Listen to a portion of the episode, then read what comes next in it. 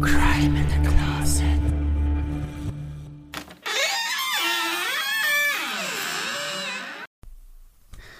Hey und willkommen bei Crime in the Closet, deinem queeren True Crime Podcast.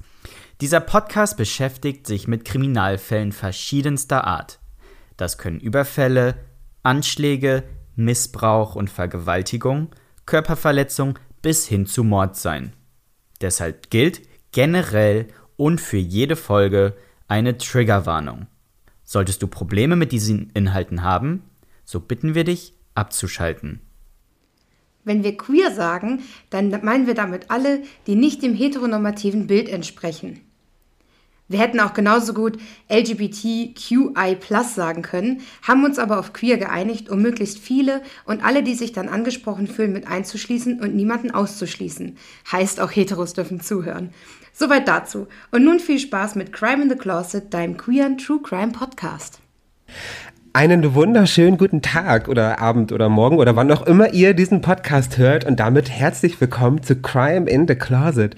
Endlich ist es soweit. Nach wochenlanger, monatelanger Arbeit sind wir endlich online. Hallo Tobias, hallo Miriam. Einen wunderschönen Pride wünsche ich euch. Na, seid ihr aufgeregt? Hallo René, hallo Miriam. Ja, also ich muss sagen, jetzt wo wir hier sitzen und wirklich letztendlich unsere erste Folge aufnehmen, freue ich mich. Und doch, ich bin ein bisschen nervös, ich bin gespannt, wie es läuft ist für mich auch eine sehr, sehr neue und äh, bisher einzigartige Erfahrung. Also positiv aufgeregt. Ja, natürlich. Ja, okay. Ding. Ja, ihr könnt das sehen, äh, ihr Zuschauer nicht, aber ich habe ein riesengroßes Grinsen im Gesicht und äh, ja, das steckt sehr an, hier gerade an diesem Tisch zu sitzen. Und ähm, ja, ich bin äh, auch sehr freudig darauf, was jetzt kommt. Ja, wir freuen uns tatsächlich sehr. Wir haben viel, viel Arbeit reingesteckt, haben sehr, sehr lange geplant, sehr viele Wochen, sehr viele Monate und äh, ja, können es kaum erwarten, endlich an den Start zu gehen.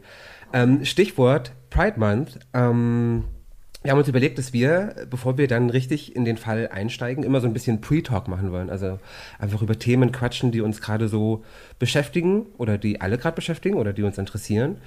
Und wir dachten, hey, komm, wenn wir am 13. Juni schon online gehen, im Juni, im Pride Month, das ist ja, ne, das ist ja prädestiniert dafür, über den Pride Month Month zu reden. was für ein Wort. Ähm, wisst ihr, warum wir Pride Month feiern? Können wir übrigens was anderes sagen als Pride Month? Ist ja Pride Month, oh mein Gott, ja. Month. Ähm, Pride Season? Pride, Pride Season. Die Pride Season. Richtig gut, ja. richtig gut, ja. Geht besser von der So, Zunge. warum feiern wir Pride Season? Wisst ihr das? Wegen ich muss trotzdem eine Pause machen. Pride Because Season. we are fabulous. And das, gay. Ja, stimmt. nee, tatsächlich, weil Stonewall, Stichwort ja. Stonewall, Stonewall Riot. Habe ich doch gesagt. 28. Juni 69, glaube ich, also im Juni, logischerweise. Der 28. Juni ist im Juni. Er hat 69 gesagt.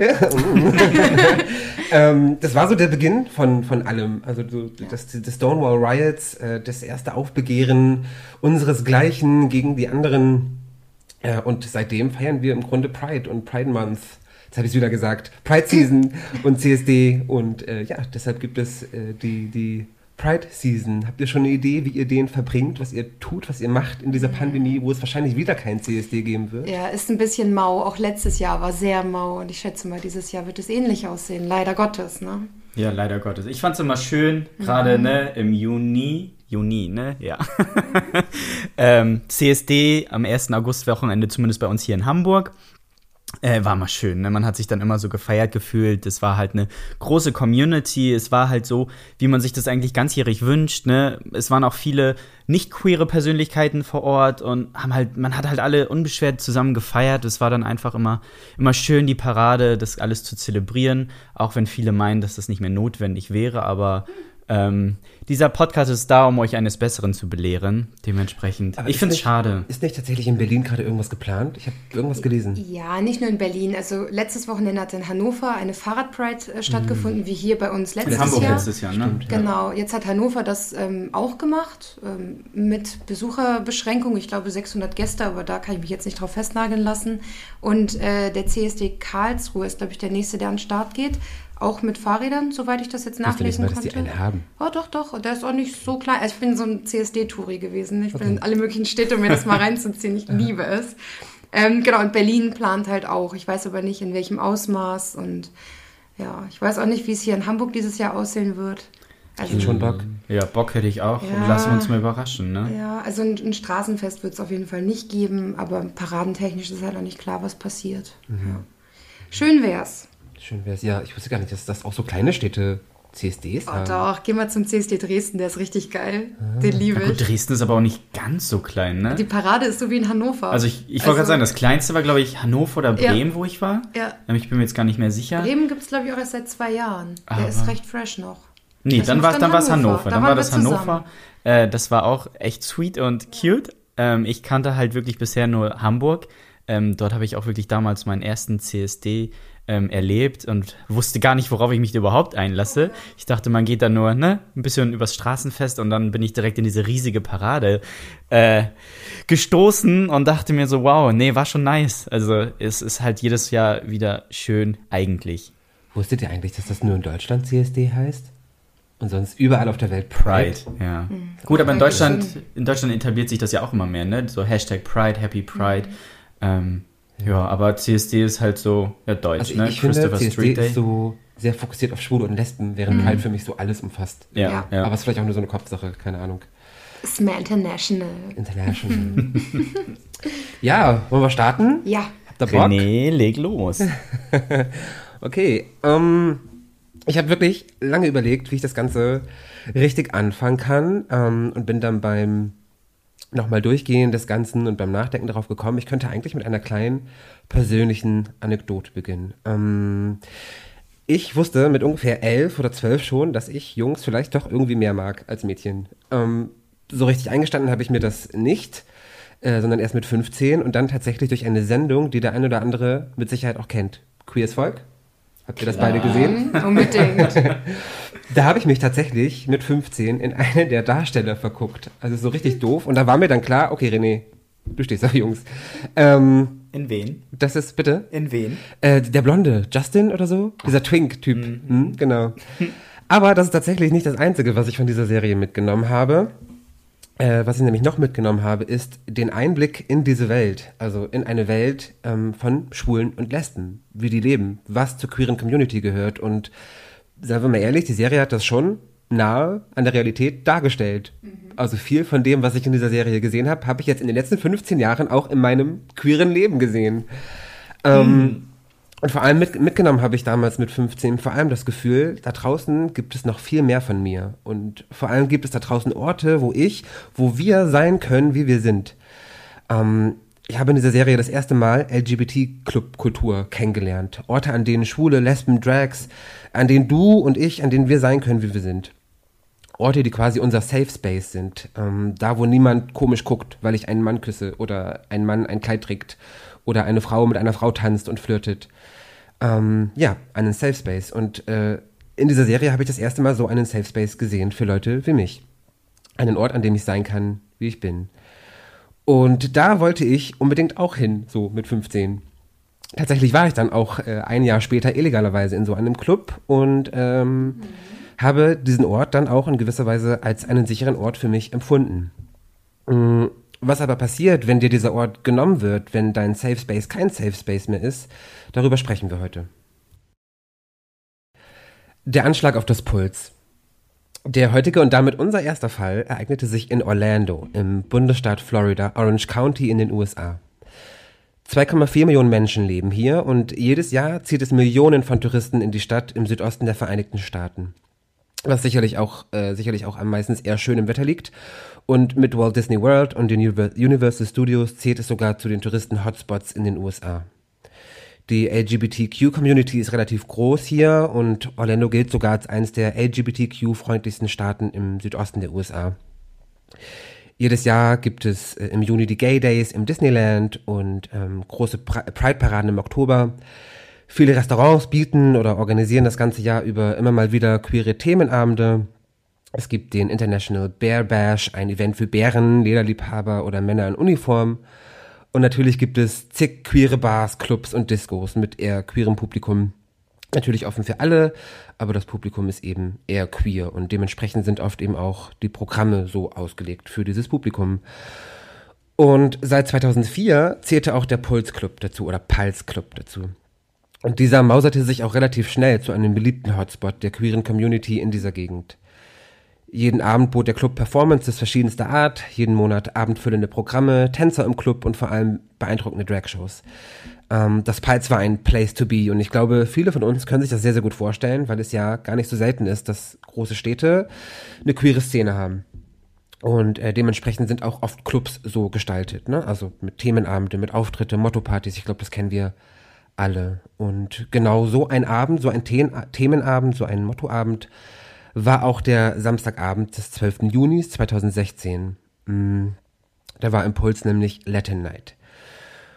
Und auch das, finde ich, können wir uns, glaube ich, alle sehr gut vorstellen. So die eine oder andere Gruppe aus Freunden trifft sich am Abend, man trinkt was zusammen oder vorglühen, wie man hier bei uns im Norden sagt. Äh, man feiert schon ein bisschen zusammen und freut sich auf die Party. Irgendwann vielleicht so gegen 23 Uhr oder so beschließt man dann in den für den heutigen Abend geplanten Club zu gehen. So, hey, was geht heute im Pals? Latin Night. Der eine freut sich drauf, der andere findet, dass das Vortrinken eher äh, das Bessere an dem Abend ist und würde eigentlich lieber mit seinen Freunden zu Hause bleiben. Man kennt das. Man macht sich dann auf in den Club, man nimmt die Bahn oder den Bus, nimmt sich noch was zu trinken mit für unterwegs, kommt an, stellt sich in die Schlange und wartet, dass man reinkommt. Die Party kann starten. Mm, so ähnlich lief auch der Abend für Juan äh, José Cofinio Rodriguez ab, der zusammen mit seinem Freund und vier Freunden aus Kolumbien zu Besuch in den USA gewesen ist und im Pals noch den Geburtstag eines Freundes feiern wollte. Sie kommen also irgendwann an, stellen sich in die Schlange, rücken Stück für Stück dem Eingang näher, bis sie endlich an der Reihe sind. Sie zahlen den Eintritt, betreten den Club und die Party kann losgehen. Mm, Juan macht im Laufe des Abends Selfies von sich und seinen Freunden. Sie haben den ein oder anderen Drink in der Hand, tanzen, quatschen und die Stunden verstreichen. Es war etwa 2 Uhr in der Nacht oder am Morgen und es feierten noch ungefähr 320 Leute in dem Club und die meisten von ihnen waren Latinos. Hämmernde Beats im Club, volle Tanzflächen, Jungs tanzen mit Jungs, Mädchen mit Mädchen, hier ein bisschen flirten, da ein bisschen rumgeknutsche. Auch das können wir uns, glaube ich, alle sehr, sehr gut vorstellen und die Party war auf ihrem Höhepunkt. Mm, etwa um dieselbe Zeit parkte ganz in der Nähe vom Club ein gemietetes Auto und der Mieter des Wagens war Omar Martin.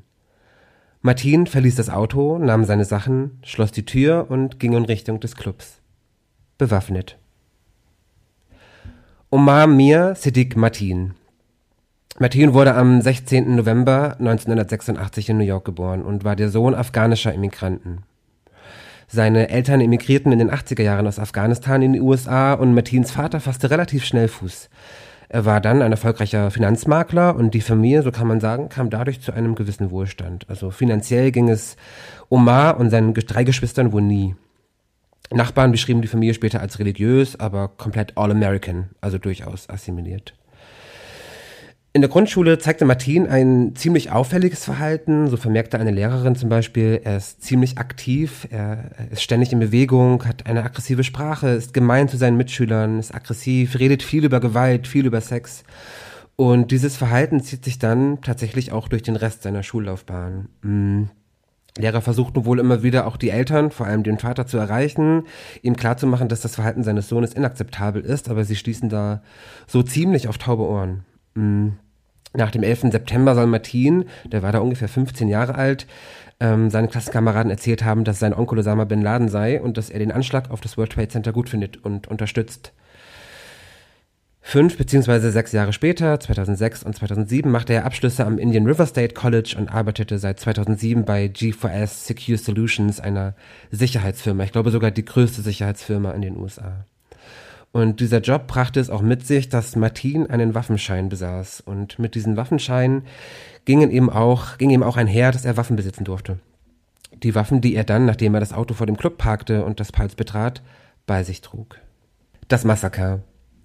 Es war genau 2.02 Uhr zwei in der Nacht des 12. Junis, als Martin, nachdem er das Auto parkte, am Sicherheitsmann des Clubs vorbeiging. Er begann sofort zu schießen. Es dauerte ein paar Sekunden, bevor die Menschen im Club wirklich begriffen, was da gerade passiert. Während die einen dachten, es sei ein Feuerwerkskörper oder das Geräusch der Schüsse gehöre sogar zur Musik, erkannten andere die Situation schneller. Panik überkam die Besucher, als sie begriffen, oh Gott, das sind Schüsse. Oh Gott, jemand schießt hier um sich. Sie rannten umher, suchten Ausgänge, suchten Schutz, während Omar wild umherschoss, immer wieder den Abzug betätigte. Er schoss und schoss und schoss wahllos.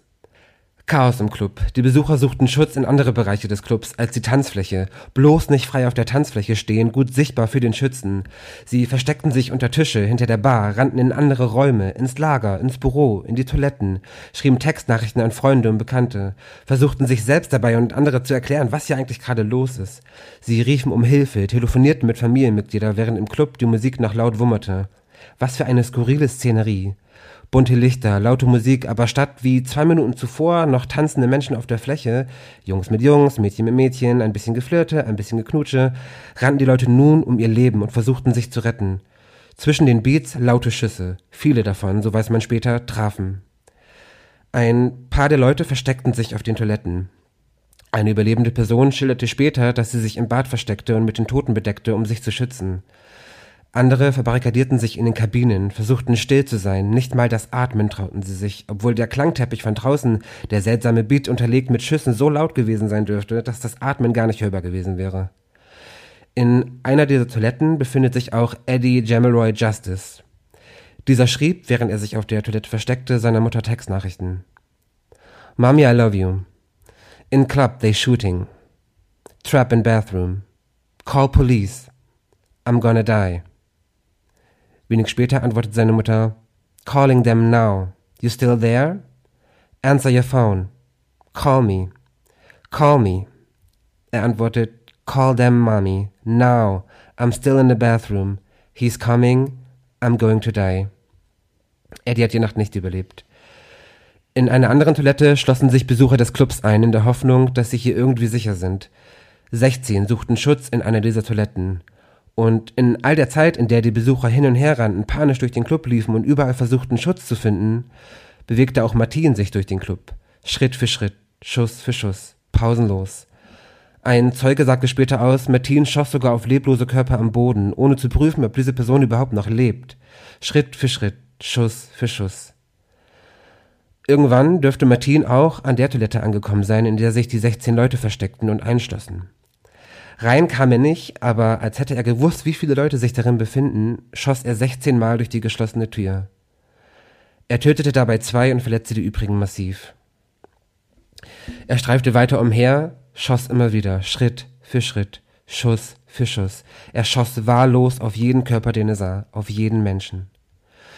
Auf der Frauentoilette angekommen, schien eine seiner Waffen zu klemmen. Er stoppte kurz, nahm seine andere Waffe und schoss einfach weiter. Im Club war es mittlerweile dunkel und nur wenige Lichter brannten noch und auch die Musik verstummte. Zu hören waren eigentlich nur noch vereinzelte Schreie aus der einen Ecke, Wimmern aus der anderen und dazwischen immer wieder Schüsse. Mit mittlerweile meine ich zwei Uhr, vier, also tatsächlich nur zwei Minuten nachdem der Täter den Club betreten hat. In den ersten Minuten ist wahnsinnig viel passiert, alles ging wahnsinnig schnell. Im dunklen Club stand Martin irgendwann vor Juan. Juan, der, der mit seinem Freund und vier Freunden in den Club gekommen war, um nochmal so richtig zu feiern, bevor sie in zwei Tagen zurück nach Hause fliegen. Martin schoss und traf. Eine Kugel in den rechten Arm, zwei ins Bein. Juan fiel. Martin schoss und traf. Eine weitere Kugel in den Rücken. Um zwei Uhr vier trafen auch schon die ersten Polizisten ein. Zwei Minuten nachdem der Täter den Club betreten hatte. Der Sicherheitsmann Adam Gruller, ihr erinnert euch vielleicht, den Sicherheitsmann, den Martin um 2.02 Uhr passierte, rief direkt und unmittelbar nach den ersten Schüssen Verstärkung. Er verstand sofort, was hier gerade passierte und handelte geistesgegenwärtig. Ihm ist es zu verdanken, dass die Polizisten so schnell vor Ort waren. Sie verschafften sich natürlich erstmal einen Überblick über die Lage, riegelten und sperrten alles rund ums Gebäude ab und, naja, machten dann erstmal nicht so viel. 2.07 Uhr. Martin verschoss, so schätzt man später, fünf Minuten nach Betreten des Pals schon etwas mehr als 200 Schuss.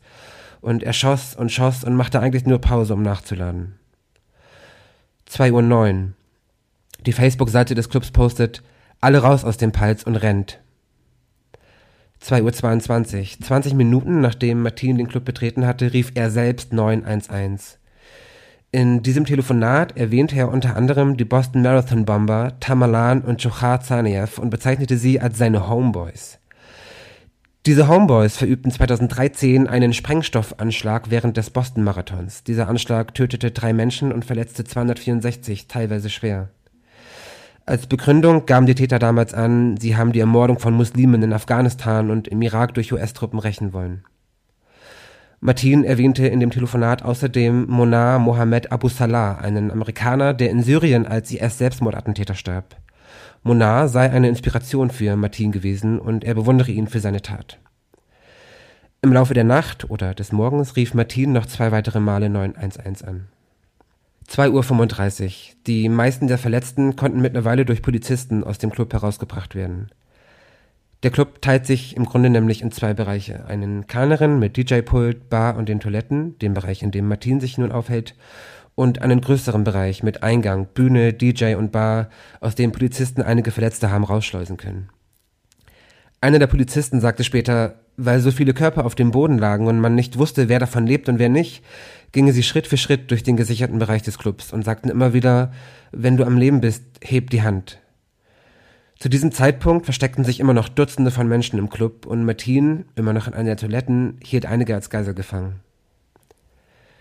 2.45 Uhr.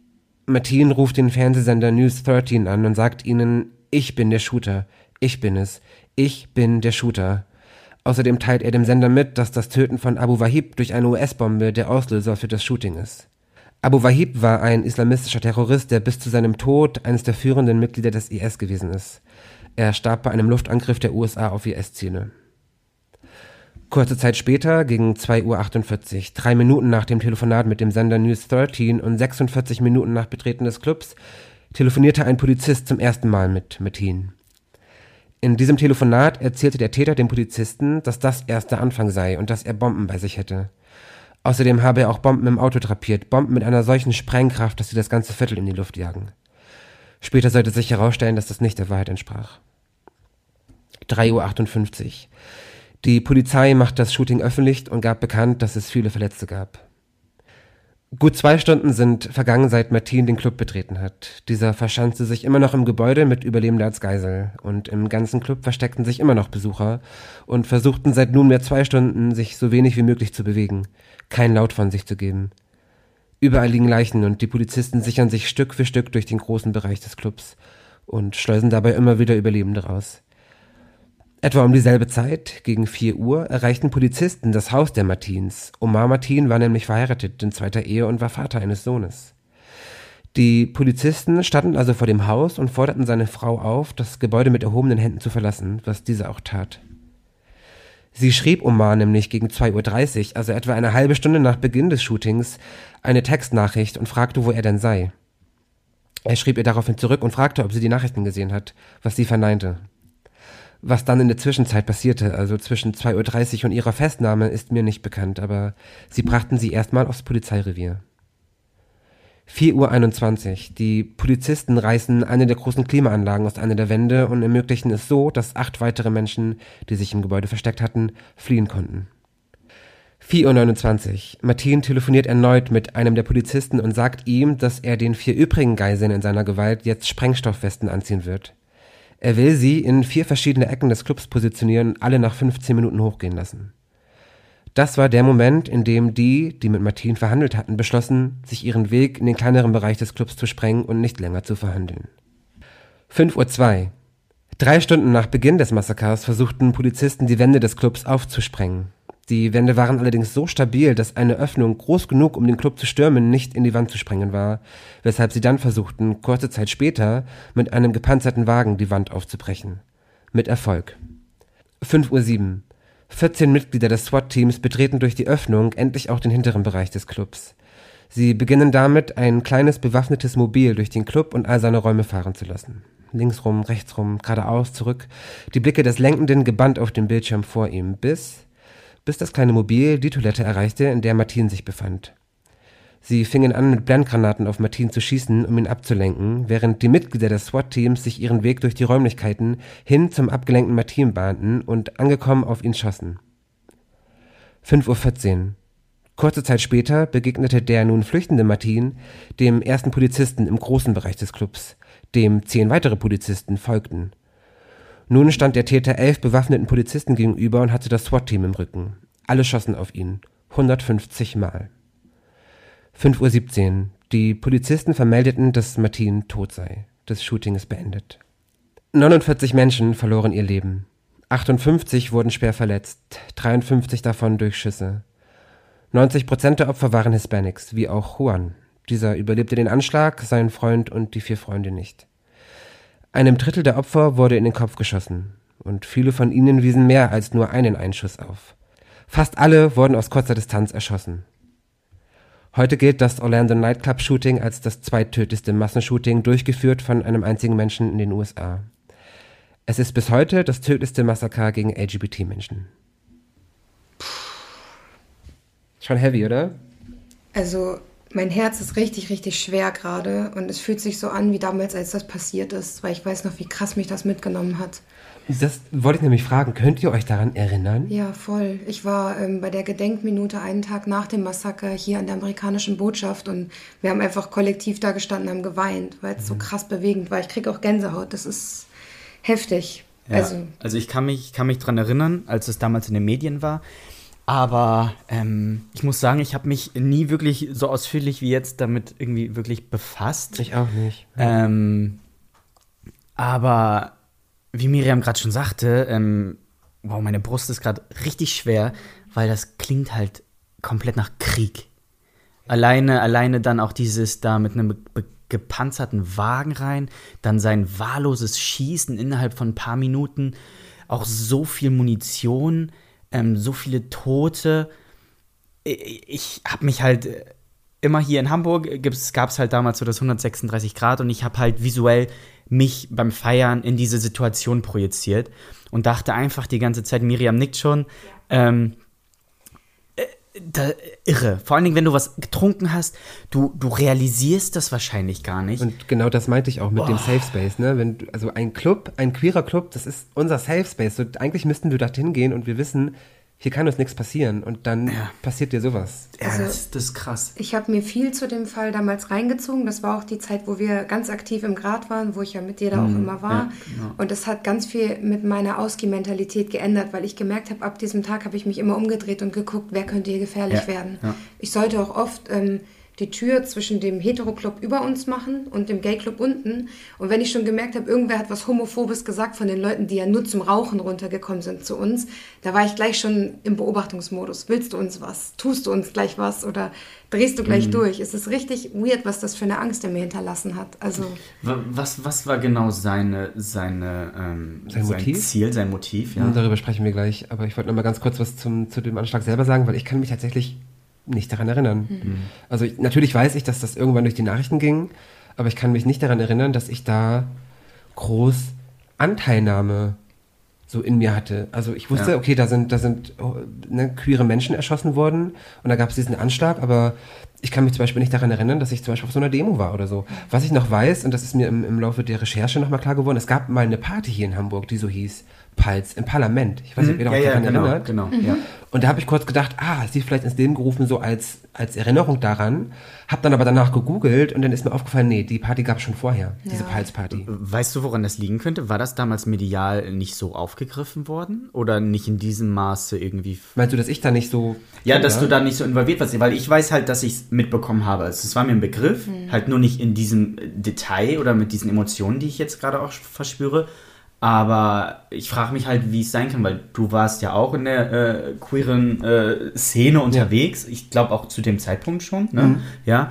Ähm, ist jetzt ja auch ehrlich gesagt noch gar nicht so lange her. Das sind jetzt ja irgendwie jetzt fünf Jahre. Quasi fast, fast genau fünf Jahre. Also ja. gestern vor fünf Jahren quasi. Ja, ja stimmt, am 12. Ne? Mhm. Ähm, ui, ui, ui. Aber ich frage mich gerade, woran das liegt. Ob das medial vielleicht einfach in Deutschland oder hier ähm, nicht so aufbereitet wurde. Und es so. war keine Hauptschlagzeile. Es war so, hier sind die Nachrichten, ach so, und by the way, da wurden halt viele queere Menschen erschossen. Es war halt nichts, was halt ja. groß aufbereitet wurde. Okay. Also was, was mir direkt aufgefallen ist, ist, dass ich auf YouTube auch geguckt habe, was finde ich so an Bildmaterial, an bewegtes Bild. Mhm. Und da war sehr viel amerikanische News, aber deutsche News habe ich nur eine gefunden. Mhm, so. Genau. Und sonst habe ich da ehrlich gesagt nicht so viel gefunden. Ähm, wollen wir einmal über das Motiv sprechen, weil das ist tatsächlich relativ interessant, ähm, weil es tatsächlich gar nicht so wirklich klar ist, ist es ein Hate Crime oder nicht? Ja, das habe ich mich, mich, nämlich auch gefragt. Lag genau. es jetzt wirklich an der queeren Community? Richtig. Lag es an der Latin Night? Ähm, weil du ja gerade auch sagtest, es waren, glaube ich, 90% Hispanic. Genau, richtig. Ähm, die Lehrerin hat aber auch gesagt, er hat auch viel über Sex gesprochen. Vielleicht hatte er ein persönliches Thema damit. Und genau, dazu kommen wir nämlich auch noch, weil ähm, wie gesagt, es ist nicht so ganz klar, hat er sich wirklich explizit ein queeres Umfeld für seine Tat ausgesucht. Ähm, man findet auch, wenn man danach googelt, zu der Begrifflichkeit Hate Crime oder ist das ein, ein, ist das überhaupt ein Verbrechen an die queere Community im Sinne von, er hat das bewusst so ausgewählt, das Ziel. Ähm, da gibt es ein ziemliches Hin und Her. So, Polizisten sagen ja, Polizisten sagen nein, äh, Anwälte sagen ja, Anwälte sagen nein. Es wird immer wieder unterschiedlich äh, klass klassifiziert. Ist es jetzt ein Hate Crime, ja oder nein? Ähm, Fakt ist, Martin selbst, der Täter selbst, hat sich nicht dazu geäußert. Im Sinne von, ne, ich mache das jetzt hier, weil ich was gegen Schwule und Lesben habe. Hat er nicht gesagt. Ähm, das Einzige, was er gesagt hat, ist, dass er das eben tut, um quasi den Einsatz von US-Truppen in Afghanistan, Irak und Co. zu rächen. Ähm, und was man auch weiß, ist, dass er wohl sehr mit dem IS sympathisierte. Ähm, nur er hat sich eben nicht LGBTQ-feindlich geäußert. Sein Vater dagegen sagte später in einem Interview, dass sein Sohn, ähm, dass die Tat seines Sohnes zwar nicht, nicht religiös motiviert gewesen sein soll, ähm, aber er sich daran erinnert, dass er mit seinem Sohn ungefähr zwei Monate vor der Tat in Miami unterwegs gewesen ist und die beiden haben dort ein sich küssendes gleichgeschlechtliches Paar gesehen und Martin sei daraufhin sehr, sehr wütend geworden und hat gesagt, dass das nicht geht ne? und äh, so diese typischen Äußerungen getätigt. Ähm, und interessant ist vielleicht auch, wobei man kann, es ist so schwer, das zu sagen, weil er kann sich dazu nicht mehr äußern, aber ähm, interessant ist vielleicht auch, dass das Augenzeugen gesagt haben, Omar sei öfters in dem Club gewesen vorher. Ähm, hat selber immer viel Alkohol getrunken, ist immer schon negativ aufgefallen, weil er auch sehr aggressiv gewesen ist. Ähm, andere sagen auch, er hat szenebekannte Dating-Apps benutzt. Ähm, seine Ex-Frau und ehemalige Mitschüler haben gesagt, Omar sei selbst homosexuell. Genau, das wäre jetzt, jetzt auch meine. Richtig, aber das sind eben Sachen, die lassen sich nicht bestätigen. Ja. Man weiß Ja. es Also nicht. seine sexuelle Ausrichtung ist auch nicht bekannt. Dass er da Nee, vielleicht einfach nee, nee. nur sagt, okay. So, wie gesagt, er war verheiratet, auch in zweiter Ehe und hat einen Sohn. Das heißt ja immer nicht ich wollte sagen, das heißt ja nichts, ne? Auch der Clubbesuch könnte die Motivation haben, den Ort auszuspähen vor der Tat. Ja, aber Das trinkst so- du dann? Fällst du, fällst du auf? Benutzt du dann die Dating-Apps? Eben. Ja, eben. das ist das, Das ist Nächste. wieder was anderes, Ja. ne? Ich sag mal, klar, zum Ausspähen zu gucken, wie, wo, was sind, wie sind die Gegebenheiten, Das wie sind die dann Räume. Hm. auch unauffällig, weil du bist ja wie die anderen dann da. Ja, aber ich denke mal, er hat ja dann in dem Sinne auch so viel getrunken, dass er aggressiv wurde, ne? Ja. Und das sagen ist- Augenzeugen. So. Ja, ja, ja, klar. ja nicht, aber Ja, sagen ja. Augenzeugen. Ähm, interessant ist auch, dass Polizisten später gesagt haben, dass man auf seinem Handy weder Fotos noch Textnachrichten noch Apps oder sonst irgendwelche Hinweise darauf gefunden hat, dass er selbst schwul sein könnte. Mhm. Ähm, allerdings hat seine Ex-Frau, die, die gesagt hat, dass er schwul ist, auch gesagt, dass die Polizei sie bat, das nicht öffentlich zu machen. So, Aussage gegen Aussage. Wer hat wen um was gebeten? Die Polizisten haben die Ex-Frau gebeten, sie möchte das bitte nicht öffentlich machen. Dass Dass er, er eventuell homosexuell Genau. gewesen sein könnte. Genau. Okay, Vielleicht wollten die das auch vertuschen, dass es ein Hate Crime war. Aus welchem Grund auch immer. Gut, ich sag mal, Hate Crime steht ja hier alleine aufgrund dieser örtlichen Gegebenheit, äh, glaube ich, ganz groß in, Ja. in leuchtenden Lettern irgendwie über dieser ganzen Thematik. Ähm, deswegen wüsste ich jetzt nicht, weshalb da irgendwas vertuscht werden sollte. Mm, Vor allem, man muss sich klar machen, also was für mich für ein, ein Verbrechen an LGBTQ-Menschen spricht, ist das, es war das, das Pulse so, so der Place to be zu aber der Zeit. war dort. das ein reiner äh, queerer Club? Ja, natürlich offen für alle so, aber Ja. ja, wurde schon so als, Also es war äh, also immer eine queere Party, wenn Genau, dort. genau, in der Regel schon. Und er hat sich den ausgesucht. Warum den? Warum im Juni? Warum im Pride Month? Mhm. So, also ich finde es, und er ist übrigens dafür, ist er knapp 200 Kilometer gefahren. Also das war nicht in der Nähe von seinem Wohnhaus. Ach, krass, okay. Oh wow, das wusste Und da frage ich mich halt, wozu machst du das? Du kannst es doch auch in jedem anderen Club machen. Ja. Warum da? Vielleicht hat er ein Doppelleben geführt, deswegen weit entfernt von der Heimat. Vielleicht, ne? Man weiß ja nicht, ne? Man kann jetzt irgendwie welche Theorien anstellen. Vielleicht hatte er auch jemanden, den er mochte. Er hat irgendwie schlechte Erfahrungen gesammelt, hat dann seinen ganzen Frust da ausgelassen, ne? Vielleicht auch ähm, bewusst an der Community. Ähm, gut, wie du ja schon sagtest, es ist halt schwierig, ähm, ohne halt Informationen, ohne eine vorherige Stellungnahme von ihm, ähm, ohne irgendwelche Sachen, die seine Motivation belegen, ne? Ja, weil wir halt zwei, zwei Seiten haben. Ne? Wir haben einmal ähm, das, was ist, nämlich, dass er sich diesen Club ausgesucht hat, dass er diesen Anschlag im Pulse gemacht hat. Zur Hispanic oder zur Latin Night. Zur Latin Night, im Pride Month, so. Ähm, und die Aussagen, die er getätigt, getätigt hat, weil die hat er ja getätigt. Er hat gesagt, ne, IS und, und äh, Afghanistan und die Truppen und ja, deswegen ja. macht er das. Ähm, und es gab, es gab äh, tatsächlich auch, man hat später herausgefunden, dass er mit diesem Abu Salah, den ich auch schon erwähnt habe, ähm, dass die beiden dieselbe Moschee besucht haben und sich wohl auch flüchtig kannten. Also ich bin halt echt hin und her gerissen. Ich weiß Ich find- nicht, was ich glauben soll. Ja, ich finde es schwierig. Ich sag mal, wenn er wirklich aufgrund dieser queeren Community, ähm, ne, auf diesen, diesen, diesen schwulen, ähm, homosexuellen, queeren Hass äh, gesteuert gewesen wäre dadurch. Ähm, hätte er das bei diesen Telefonaten doch in irgendeinem Wort erwähnt. Mhm. Schon, schon. Ja. Da, also da würde ich jetzt von ausgehen, wenn jeden er Fall. dadurch motiviert gewesen ist, dann hätte er das doch bei diesen unzähligen Telefonaten, die er da anscheinend geführt hat, Ja. hätte er das doch explizit Und, erwähnt. und trotzdem muss er ja einen Grund gehabt haben, warum ausgerechnet das Pals. Ja. Warum fährt er 200 Kilometer in diesen Club, um dort das zu machen, was er gemacht hat? Wahrscheinlich ist es ein Faktor seiner, seiner Wahl, Ja. aber vielleicht ist diese andere Motivation, da irgendwie mit den anderen solidarisch für die Sache einzustehen, größer gewesen, weil er das ja als erstes kommuniziert hat. Ich wollte gerade sagen, vielleicht waren das auch mehrere Faktoren und man weiß ja auch nicht, er war wahrscheinlich auch in einem ähm, emotionalen Ausnahmezustand in dem Moment, ähm, äh, dass er das dann dementsprechend einfach nur so. Zumal ich mich dann eigentlich aber auch frage, okay, inwiefern muss er denn überhaupt explizit äußern, dass er was gegen, gegen Schwule und Lesben hat? Ich meine, er hat ja öffentlich bekundet, dass er mit dem IS sympathisiert und dass die jetzt nun uns gegenüber auch nicht gerade freundlich gesinnt sind. Versteht ihr? Das eine bedingt ja irgendwie das andere. Wenn er mit dem IS sympathisiert, hat er automatisch auch irgendwas gegen uns. So. Das ist ja Teil von deren Ideologie. Absolut richtig. Ja. Übrigens noch ein, noch ein Fact zu seiner Frau. Die ist ja festgenommen worden an dem Abend, ähm, ist dann aber auch irgendwann wieder entlassen worden und ist dann 2017 nochmal festgenommen worden ähm, und der Behinderung der Justiz angeklagt worden. Ähm, außerdem zur, zur Beihilfe zum Attentat wurde sie auch angeklagt, ähm, weil ihr einfach vorgeworfen wurde, sie wusste davon ne, und sie hat das nicht, äh, nicht verhindert. Sie hat das aber abgestritten und ähm, im März 2018 fand der Prozess statt. Sie ist aber in allen Anklagepunkten freigesprochen worden. Und wahrscheinlich aus Mangel an Beweisen. Vermute ich auch. Ja. Vermute ich auch. Ja, heute übrigens ähm, steht um das Gebäude ein Zaun, so eine Art Mauerzaun, äh, deren Flächen als Gedenkmöglichkeit quasi genutzt werden können. Also man kann dort Sachen anpinnen oder draufmalen oder was, was draufschreiben. Ähm, ja, und die Besitzerin Barbara Poma hat sich auch hat sich geweigert, später den Club zu verkaufen, weil sie gerne ab 2022, ich weiß nicht, wie aktuell das noch ist durch Corona, ähm, wollte sie eigentlich ein Museum darin eröffnen.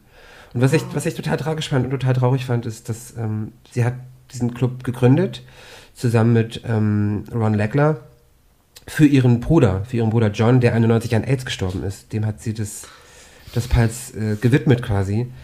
Um, und hat das quasi so als Leitsatz benutzt, for John's Pulse, to live on. Und dann Ah, mh. ja, Und dann passiert passiert das. sowas so. Da. ja, da wurde der Puls ganz schnell erdrückt. Krass.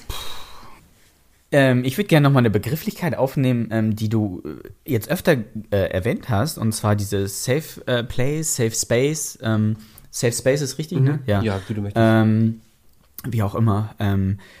Finde ich in diesem Fall einen sehr, sehr wichtigen Punkt, weil ich kann mir halt auch gut vorstellen, ne, unabhängig von dem Motiv jetzt, aber er hat halt ein, einen queeren Club, ähm, eine queere Veranstaltung gestürmt, äh, dort, ich sag mal, einen riesigen emotionalen, menschlichen Schaden vor Ort. Ich sag mal aber auch nachhaltig in der gesamten ähm, globalen Community ähm, äh, geschaffen, ähm, weil gerade solche, solche Veranstaltungen sind halt auch ein Rückzugsort für queere Personen, ähm, die diesen äh, Rückzug brauchen, wo sie wissen, okay, ich bin hier safe. Ich habe niemanden, der mich, der mich ähm, diskriminiert. Ich habe niemanden, der mich blöd von der Seite anguckt, der mir blöde Sprüche hinterherwirft, der mich ähm, sexualisiert, der mich vielleicht sogar ne, nötigt, missbraucht, etc. pp. Das, was halt viele queere Personen auf der ganzen Welt halt tagtäglich irgendwie ne, ausgesetzt sind, hast du dort nicht, weil du bist unter deinesgleichen überwiegend ähm, Danke, dass du mein Nicken aufgefasst hast. Schüttelt gerade so mit dem Kopf so, ja, ja. Überwiegend. Also, so, ne? Ich sag mal, klar, es gibt immer Ausnahmen. Ja. Aber, aber ich sag mal so, im Groben und Ganzen kann man schon davon, äh, davon reden, dass man da schon unter seinesgleichen ist. Ähm, Die Toleranz ist da definitiv eine andere als auf heterosexuellen Genau. Partys. genau, ich sag mal auf jeden Fall höher. Ja. Und dann kommt da jemand, der da so reindrescht. Und ich denke mal, das hat wahrscheinlich das Denken vieler Feiernde in dieser Community, in diesen Szenen ähm, verändert. wie Miriam gerade schon sagte, man guckt dann schon anders drauf. Ne? Man guckt sich auch andere Personen, vielleicht auch zu Unrecht, äh, zwei bis dreimal von oben bis unten ab. So, was machst du jetzt hier? Ähm, du passt hier nicht rein. Und das ist ja dann auch wieder irgendwo so eine gewisse Spaltung und auch so, so, ein- so, so eine Abnahme dieses Safe Space. Ja, die Angst hat Einzug Ja. Und, und das, das finde ich halt wahnsinnig krass, zumal, ich meine, ne, dreimal auf Holz klopfen, dass das noch nicht Nachahmungstäter irgendwie inspiriert hat. Zumindest nicht, dass ich jetzt groß wüsste. Ähm, finde ich krass. Also, was da jetzt auch für so eine Wunde generell in diese ähm, queere Szene gerissen wurde. Ja, das ist genau der Punkt, warum ich das auch mit reingebracht habe, mit, mit meiner persönlichen Anekdote, weil mir das so in den Sinn kam, wie ich so mit, mit 15 das so im Fernsehen gesehen habe, diese, diese Clubs, diese Bars und gedacht habe, boah, ey, es gibt tatsächlich Orte, wo ich einfach sein kann, wie ich bin und ja. keiner sagt was, macht was und dann passiert sowas. Also das ist so ein, so eine krasse Zäsur, finde ich. Das ist schon, schon echt übel. Zumal ja auch gerade in, in solchen Clubs ähm, oder in solchen Szenen so dieses Community-Ding halt ein Riesending ist. So Family. Ne? Wir sagen ja nicht umsonst immer, dass wir queere Menschen uns unsere eigene Familie aussuchen. Mhm. Und dann stellt euch mal vor, also ich wüsste zum Beispiel ganz genau, dass wenn sowas in Hamburg passieren würde, auch wenn ich jetzt schon, schon relativ lange nicht mehr in der Szene unterwegs bin, aber ich wüsste genau, wenn das jetzt passiert, es würde irgendwen treffen, den ich kenne und mag. Ja, Weil immer irgendwer da ist, den man kennt und den man mag. Mich hat der Punkt auch sehr bewegt ähm, von dem von dem, der mit seinem Freund feiern war. Hm, Juan. Der es überlebt hat und sein Freund ist einfach mal tot nach und dieser Nacht. Die vier Freunde auch. Ja, hm. das ist echt, also das ist Juan ist übrigens seitdem auch im Rollstuhl, ja. weil ihm Martin im Rücken geschossen hat. Krass. Wahnsinnig, ja. wahnsinnig. Heavy Stuff. Ja, Krass, sehr. Ja. Direkt zu Beginn. Mhm. Aber ich dachte, das ist ein, ein passender Einstieg. Mhm Zumal auch das perfekt passte mit dem Jahrestag. Mhm. Ein, ein sehr trauriger Jahrestag. That's it. It's a wrap, würde ich sagen. Aber es ist wichtig, eben auch eine Aufmerksamkeit da nochmal drauf zu lenken, auf diesen Fall, Richtig. da er ja, wie wir auch eben festgestellt haben, nicht so krass medial präsentiert wurde. Nicht so, wie wir es gerne gehabt hätten. Ja. Zumindest hier. Ja. Also hier in unser Beitrag. Subjektiv empfunden. Genau. ja, das ist doch ein super Schlusswort. Oder nicht? ja. Dann würde ich sagen, ich bedanke mich bei Tobi und bei Miriam fürs Zuhören. Ich bedanke gerne, mich gerne. bei unseren Zuhörenden fürs Zuhören. und bis zum nächsten Mal bei Crime in the Closet. So, damit sind wir schon am Ende unserer ersten Folge. Zu unserem Startwochenende könnt ihr direkt zur zweiten Folge wechseln, wenn ihr mögt. Außerdem findet ihr uns natürlich auf allen gängigen Social-Media-Plattformen wie Instagram, Facebook und TikTok. Wir freuen uns auf euch. Sollte sich jemand durch die Folge getriggert fühlen oder generell Schwierigkeiten mit den Themen Diskriminierung, Mobbing oder Übergriffen zu tun haben, verlinken wir euch passende Anlaufstellen in den Show Notes.